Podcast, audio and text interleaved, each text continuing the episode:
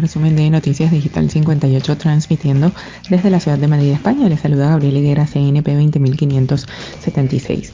Comenzamos con las informaciones. El gobierno se compromete a abaratar el precio de las mascarillas. Lo haremos por una fórmula o por otra.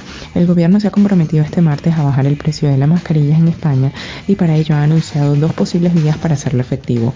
Reduciendo el IVA de las mismas o reduciendo el precio máximo que se estableció en los inicios de la pandemia. En rueda de prensa posterior al Consejo de Ministros, la portavoz María Jesús Montero ha explicado que esta reducción hay que hacerla con absoluto respeto a la legalidad vigente y ha apuntado que la vía de la reducción del IVA que habían puesto sobre la mesa la impide el reglamento europeo.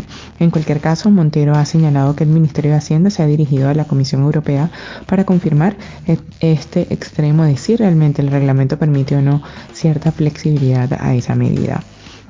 También tenemos por acá que los sanitarios de Madrid se visten con bolsas de basura contra la precariedad y los traslados al nuevo hospital. Sanitarios madrileños se han concentrado este martes para expresar su rechazo a la política destructiva que se está ejerciendo sobre la sanidad pública madrileña y también en contra de los traslados de profesionales al hospital de pandemia Isabel Sendal construido en Valdebebas.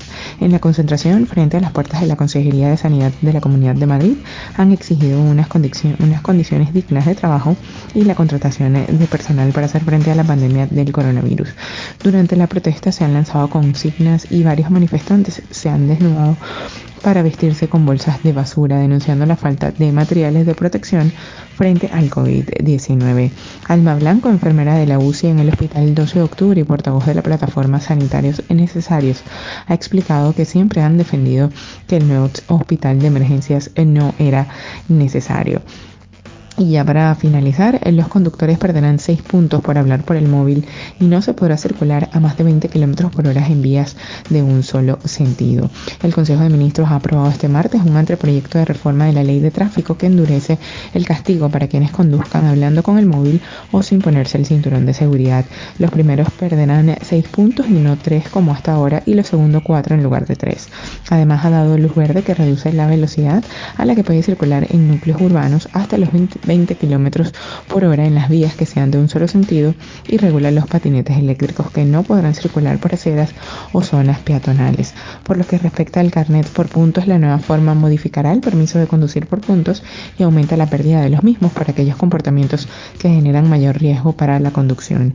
También se eleva de 3 a 4 puntos de sanción cuando el conductor no lleve puesto el cinturón de seguridad, no haya puesto sistemas de retención infantil y no lleve casco y otros elementos de protección.